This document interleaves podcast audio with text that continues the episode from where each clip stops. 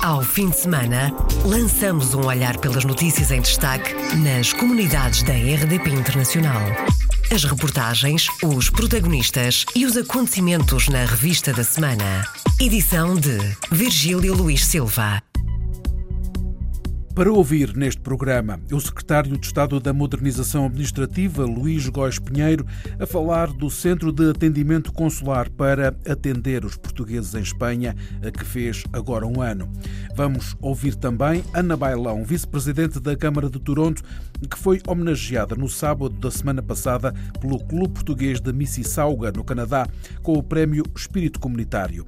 E vamos ouvir também José Cesário dizer que os pedidos de nacionalidade portuguesa aumentaram e muito nos últimos anos e há processos que chegam a demorar dois anos na América do Norte. Bem-vindos à Revista da Semana.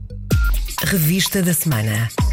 Iniciamos esta revista da semana com o Centro de Atendimento Consular para a Espanha, que fez agora um ano e já atendeu quase 30 mil chamadas de portugueses no estrangeiro. Razões para o governo português estar contente, como disse à RDP Internacional o secretário de Estado da Modernização Administrativa, Luís Góis Pinheiro. O serviço era útil, era necessário e tem ajudado os cidadãos portugueses que residem em Espanha, neste caso. A prova disso é que com este instrumento, que é ter um ponto de contato, que atende os cidadãos interessados e, e organiza de uma forma muito mais especializada o agendamento dos próprios serviços consulares, tem permitido reduzir de forma muito significativa o tempo de agendamento nos serviços consulares em Espanha. E, portanto, que demonstra que ter esta linha, a linha é essa, que a linha que serve Espanha é constituída por uma supervisora e por quatro operadores, tem ajudado a racionalizar e a tornar muito mais eficiente o atendimento presencial nos serviços consulares em Espanha. Portanto, isto não só serve para que os portugueses que residem fora de Portugal se sintam mais próximos do país, porque têm ali um ponto de contacto que os atende, serve também para racionalizar a própria utilização dos serviços presenciais, que passam a ter alguém que faz a primeira triagem do problema e que encaminha as pessoas para o momento e para o sítio certo o secretário de Estado da Modernização Administrativa, Luís Góes Pinheiro. O Centro de Atendimento Consular está a funcionar desde o dia 9 de abril e já atendeu 29.277 chamadas e mais de 5 mil e-mails e funciona entre as 9 da manhã e as 6 da tarde na hora de Espanha. A criação do centro foi desenvolvida em conjunto com o Ministério dos Negócios Estrangeiros e o Ministério da Presidência e da Modernização Administrativa. A linha para o Brexit tem sido mais procurada para resolver problemas a que os serviços consulares portugueses no Reino Unido não têm dado resposta. A linha telefónica abriu no primeiro dia deste mês, a partir de uma central telefónica em Lisboa, à semelhança do que acontece com Espanha há um ano. A linha para o esclarecimento de dúvidas relacionadas com o Brexit destina-se aos portugueses no Reino Unido que têm aproveitado a ligação telefónica para fazer o agendamento de serviços consulares normais.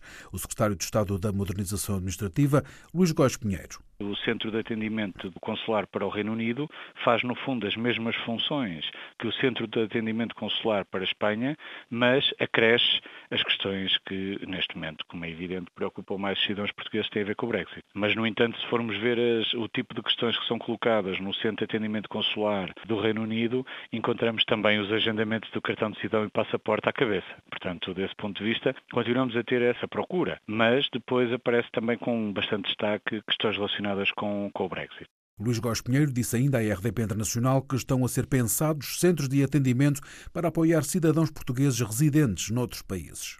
É uma experiência que consideramos neste momento que é claramente positiva e desse ponto de vista estamos a estudar o seu alargamento. No entanto, tendo em conta um conjunto diverso de fatores, designadamente a natureza dos operadores, que têm que ser, têm que dominar a língua portuguesa, como é evidente, mas também outras línguas, e que à medida que vamos alargando o número de países que podem beneficiar deste atendimento, também temos de ter em conta que os fusos horários são diferentes, é? E que no caso, por exemplo, do Reino Unido é o mesmo. No caso de Espanha é mais uma hora, mas há outras uh, áreas do globo em que os fusos horários têm uma diferença significativa para Portugal. Portanto, este alargamento tem que ter isso em conta e, portanto, estamos neste momento a estudar e, e, e a brevemente haverá novidades nesta matéria. Não sei se uh, provavelmente não vai haver uma abertura do novo centro de atendimento este ano, mas é possível que já no próximo ano haja novidades nesta matéria. o secretário de Estado da Modernização Administrativa, Luís Góes Pinheiro. O Centro de Atendimento para o Reino Unido, a linha Brexit, começou a funcionar no dia 1 de abril deste ano para prestar apoio aos portugueses na Inglaterra com questões relacionadas com a saída da Grã-Bretanha da União Europeia e com o agendamento de atendimentos nos serviços consulares. O Centro de Atendimento Consular permite obter informações sobre a emissão de documentos de identificação, agendar marcações nos postos consulares e esclarecer dúvidas. A vice-presidente da Câmara de Toronto, Ana Bailão, foi homenageada no sábado da semana passada pelo Clube Português de Mississauga, no Canadá, com o prémio Espírito Comunitário. Foi escolhida pela primeira vez uma mulher, recaindo a escolha na autarca luso-canadiana pelo seu trabalho e contributo para a comunidade. Afirmações de Tony de Souza, presidente do Clube Português de Mississauga. Ana Bailão acha que a homenagem reconhece as causas em que se envolve e espera que possa servir de exemplo.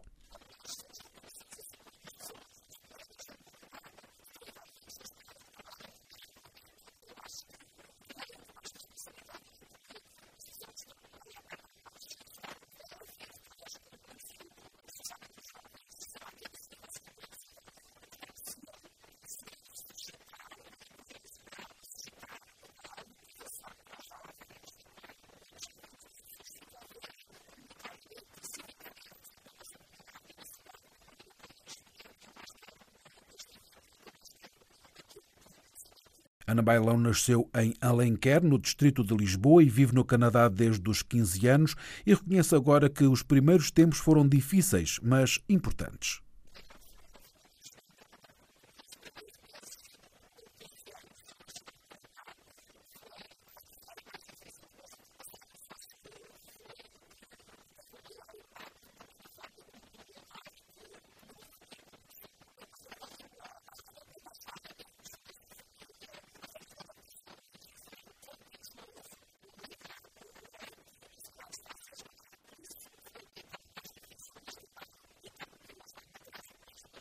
Ana Bailão, homenageada pela comunidade portuguesa da Mississauga e pelo presidente da autarquia de Toronto, John Tory, que diz ter sorte de ter tantos portugueses na cidade. É um bom exemplo da integração da comunidade portuguesa. A vice-presidente da Câmara é luso-canadiana. Em todas as áreas da vida cultural, social e económica encontramos o contributo dos portugueses. Tive o prazer de ir a Portugal pela primeira vez há uns meses e vi como as pessoas são amáveis e como temos tanta sorte em tê-los na nossa cidade. O elogio feito pelo presidente da Câmara de Toronto à vice-presidente Ana Bailão é luso-canadiana, natural de Alenquer, foi premiada no último fim de semana pelo Clube Português de Mississauga. Os pedidos de nacionalidade portuguesa aumentaram e muito nos últimos anos e por isso, há processos que chegam a demorar dois anos. É o que acontece, por exemplo, na América do Norte, onde esteve recentemente José Cesário, deputado do PSD, eleito pelo Círculo Fora da Europa, que diz que os serviços consulares estão atulhados de trabalho. A situação é muito grave, muito grave. Uh, efetivamente, os pedidos de nacionalidade acumulam-se quer em alguns consulados, muitos casos à porta dos consulados, porque são pessoas que nem sequer conseguem a marcação, e depois ainda muitos mais meses em Portugal na Consultatória de Centrais. O tempo de espera para a obtenção de uma nacionalidade já se aproxima dos dois anos, em alguns casos, sempre acima do ano e meio, o que naturalmente é fortemente penalizador para a relação entre Portugal e os chamados lusodescendentes. José Cesário esteve recentemente na América do Norte e constatou que os consulados estão com muitos problemas, falta pessoal para tantos pedidos e os de nacionalidade aumentaram muito. Cesário conta onde é pior. Na costa oeste dos Estados Unidos e no Canadá, os problemas mais sérios de atendimento situam-se em Toronto, situam-se no Consulado de Nova Iorque, em Newark e também eh, pontualmente, mas não de uma forma com tanta expressão, em alguns postos da Nova Inglaterra. E eu devo dizer que a situação só não é pior porque há, há funcionários que atendem utentes muito para além do tempo normal de atendimento. É bom recordar que, por exemplo, o vice-consulado de Providence deveria ter uma chefia nomeada que não tem, está sem vice-consul já há largos meses. E porquê é que acha que há mais procura então? Procura das pessoas pela nacionalidade portuguesa? O aumento da procura é generalizado, tem muito a ver com o aumento do prestígio do país, com o facto de haver muitas comunidades, particularmente lusodescendentes, que estavam afastados de Portugal e que hoje estão muito mais próximas, adquiriram uma imagem completamente diferente do nosso país. José Cesário, entrevistado pela jornalista da RDP Internacional Isabel Gaspar Dias. O deputado social-democrata esteve na América do Norte, onde constatou a dificuldade dos serviços consulares em dar resposta aos pedidos de nacionalidade. Ainda nos Estados Unidos, em Fall River, e New Bedford. Há jovens de origem portuguesa em risco de serem deportados porque estão ilegais no país e são apanhados pelas autoridades por causa da droga. Para já estão identificados cerca de 30 casos pelo Centro de Acolhimento ao Imigrante, em New Bedford, como conta a RDP Internacional Helena da Silva Hughes, responsável pelo centro. Muitas vezes os pais nem sequer sabem que os filhos estão envolvidos na droga e quando já estão envolvidos já estão numa certa fase de heroin, que está a acontecer muito aqui em Bristol County, como em New Bedford, em Fall River também, em Taunton, mas é mais nós temos a vir mais os casos é em Fall River e em New Bedford. E infelizmente muitos destes jovens têm o cartão verde, vieram para aqui quando eram muito quando crianças e infelizmente nunca, nunca terem a cidadania. E agora estão risco de deportação. Helena da Silva Hughes, diretora do Centro de Apoio ao Imigrante em New Bedford, e os casos de jovens lusodescendentes presos por causa do uso ilícito de drogas. Jovens em situação ilegal e que acabam por receber ordem de saída do país. Helena dá um exemplo. Nós temos aqui um caso que aconteceu mesmo a semana passada de uma rapariga que sabemos que veio para aqui quando era criança e que estava envolvida com a droga e que a mãe já estava a falar comigo há cerca de dois anos e a filha já esteve em tratamento, mas já fez como o relapse e infelizmente eu, vi o nome dela no, no, jornal que tinha sido presa, que tinha sido presa com o namorado e tinha fentanyl. E fentanyl e heroin e isso então isso, ela está presa e nós sabemos que quando é casos assim que o que vai acontecer é que vai ser deportada. Helena da Silva Hughes, diretora do Centro de Apoio ao Imigrante em New Bedford. Não há recursos humanos suficientes no consulado português em Macau. O conselheiro das comunidades, José Pereira Coutinho, diz que os salários não estão atualizados e não estão à altura do custo de vida em Macau. Por esse motivo, torna-se difícil encontrar quem queira trabalhar no consulado português da região. José Pereira Coutinho diz que o consulado de Macau serve uma população superior a 170 mil pessoas e os funcionários são poucos. Neste momento são cerca de 20 e tal a 30 pessoas, não é nada suficiente quando nós sabemos que tem que dar cobertura a Hong Kong e Macau, que totalizam cerca de 170 mil portadores de passaporte português. O principal local a sentir-se a falta de pessoal é no Serviço de Registro Civil. No registro civil é, só temos uma pessoa qualificada quando ela é, entra de férias ou adoece. As outras que vão substituir, de facto, não conseguem dar vazão aos pedidos. Depois temos o problema dos passaportes e dos cartões de cidadãos, das certidões de nascimento, o reconhecimento das sentenças de divórcio. Tudo isto realmente faz uma acumulação de trabalho no consulado, para além dos vistos que são pedidos para entrada, vistos de turismo para entrada em, em, em Portugal por outras, eh, por outras nacionalidades e, e, é isso mesmo que de facto faz com que o consulado seja muito recorrido. José Pereira Coutinho alertou ainda para a necessidade de melhorar os equipamentos para poder ser prestado um serviço de maior qualidade. No próximo dia 1 de maio, o presidente Marcelo Rebelo de Sousa vai estar em Macau numa visita de 24 horas. O conselheiro das comunidades diz que é pouco tempo e que a comunidade portuguesa que ali vive gostava que o chefe de Estado português tivesse mais tempo para estar mais perto dos portugueses que vivem no território. Somos centenas de milhares de pessoas aqui residentes em Macau e, de facto, 24 horas não é minimamente suficiente para o contato que nós desejaríamos do Sr. Presidente cá em Macau. Eh, o Sr. Presidente da República, aquilo que sabemos, tem muitos amigos em Macau, muitos foram alunos quando estudavam Direito, ele foi professor deles todos e são advogados, magistrados, professores, são funcionários públicos de Macau e seria de facto importantíssimo que o Sr. Presidente da República pudesse de facto ficar um bocadinho mais tempo José Pereira Coutinho, conselheiro das comunidades portuguesas em Macau. Há problemas com a falta de pessoal no consulado português no território. É uma acusação do Sindicato dos Professores nas Comunidades Lusíadas. O Instituto Camões está a destruir o sistema de ensino paralelo do português. A professora e sindicalista Teresa Soares disse à RDP Internacional que o número de alunos tem vindo a diminuir os alunos do ensino paralelo continuam a diminuir, porque pode-se dizer que o Instituto Camões tudo faz para que eles diminuam, desde horários pouco flexíveis, má qualidade de ensino, continuação de, de exigência do, do pagamento. As críticas do Sindicato dos Professores nas Comunidades Lusíadas ao novo sistema de matrículas para o ensino paralelo. É um sistema de ensino pós-laboral para além dos horários escolares normais. Os professores têm ouvido os pais barafustar. O problema é que os encarregados de educação não compreendem, não aceitam que lhes estejam já a pedir inscrições em fevereiro ou em março para aulas que vão começar em setembro. E isso para os professores torna-se uma questão muito difícil, além de terem que explicar aos pais e muitas vezes terem que bater com recusas e não estou a perceber porquê, para, para que é que é já o dinheiro e tudo isso isso realmente torna o nosso trabalho como professores muito difícil. Não é só receber inscrições. Para dizer a verdade, é preciso nós convencermos os pais. Porque, eh, para começar, isto não é uma prioridade para os pais. A prioridade é a escola local. É a escola local onde eles fazem as inscrições normalmente na Secretaria das Escolas, sem problema absolutamente nenhum. As matrículas para o ensino paralelo de português abriram em fevereiro. O Instituto Camões decidiu, entretanto, prolongar o prazo de duas semanas até ao final deste mês.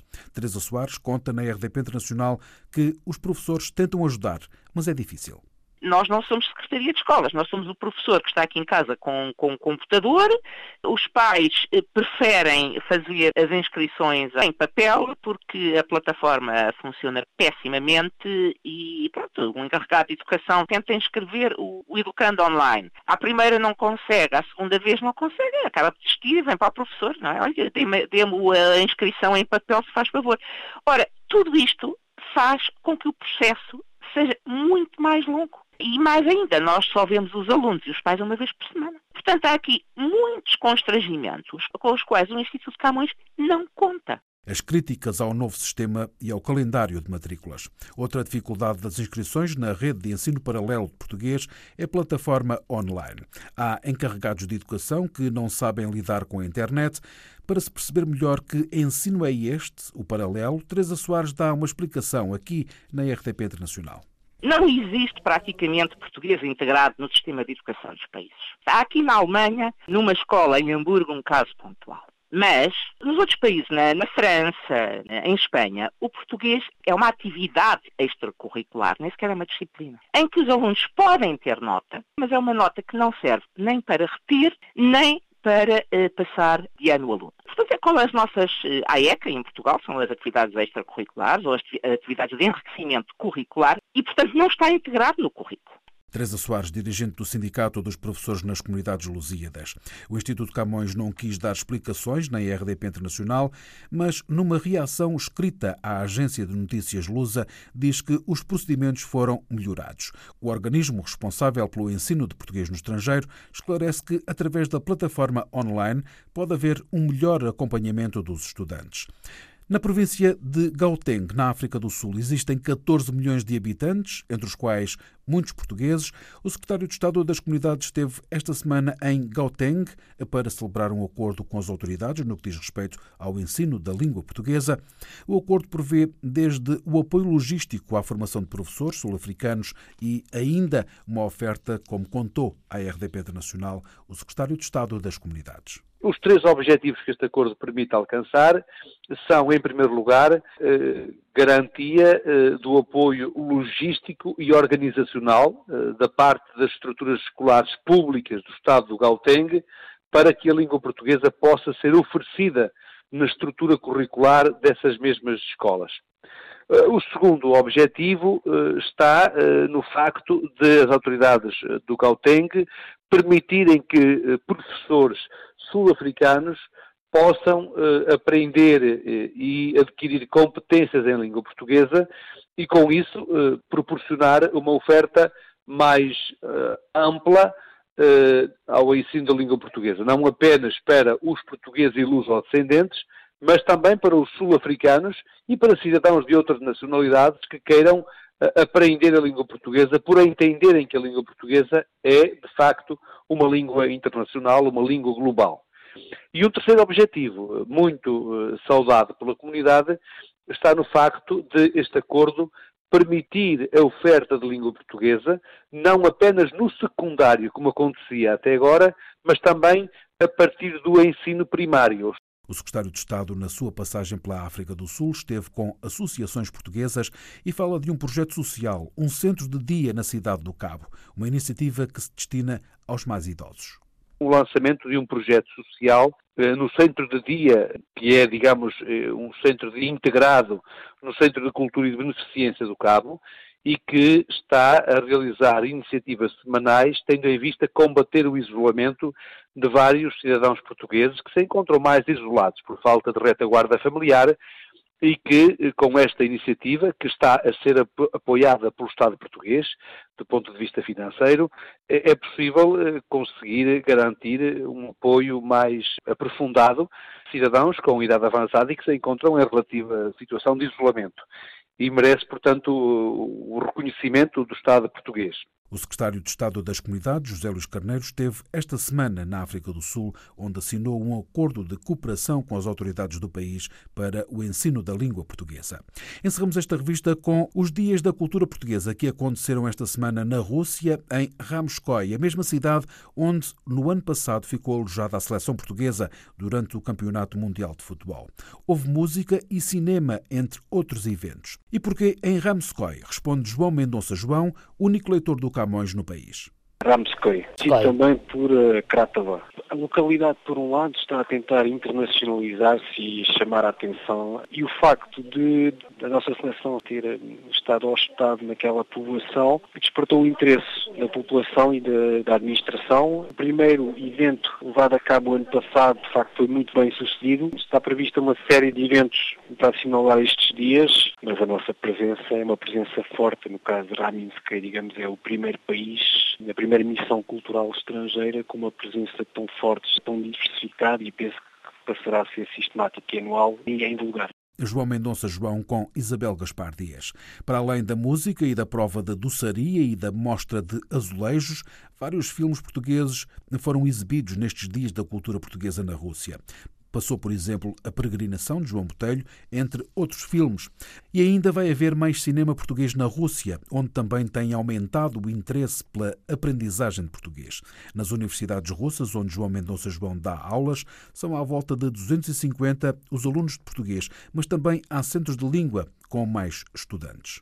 As pessoas que têm interesse em Portugal, interesse turístico, outras pessoas que têm bens imobiliários em Portugal e que de facto estudam português noutros contextos. Em, em, escolas apareceram centros de língua privados também, especializados no ensino do português.